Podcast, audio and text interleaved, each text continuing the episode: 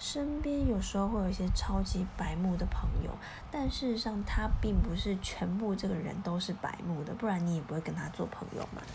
那说到有一次，就是中午的时候，我要请朋友一起吃饭，就是请他们帮忙，所以我们要点餐请他吃饭。那就问大家说：“哎，你们要吃什么啊？”那其实那个朋友就没有特别的回答。那等到我们想说，那就订个家庭套餐吧，就是那种什么都有的，这样子大家不用做选择，因为有些人有选择障碍。那我们就买了回来之后，他就说：“嗯，你刚刚买了什么呢？”我说：“那我买了一些呃鸡块啊、薯条等等的。”他才说：“哦，可是我想吃汉堡。”但是问题是你当下问你的时候并没有回答。那等到人家都买好的时候。你才讲说你要什么什么，这不是一个非常白目的事情呢？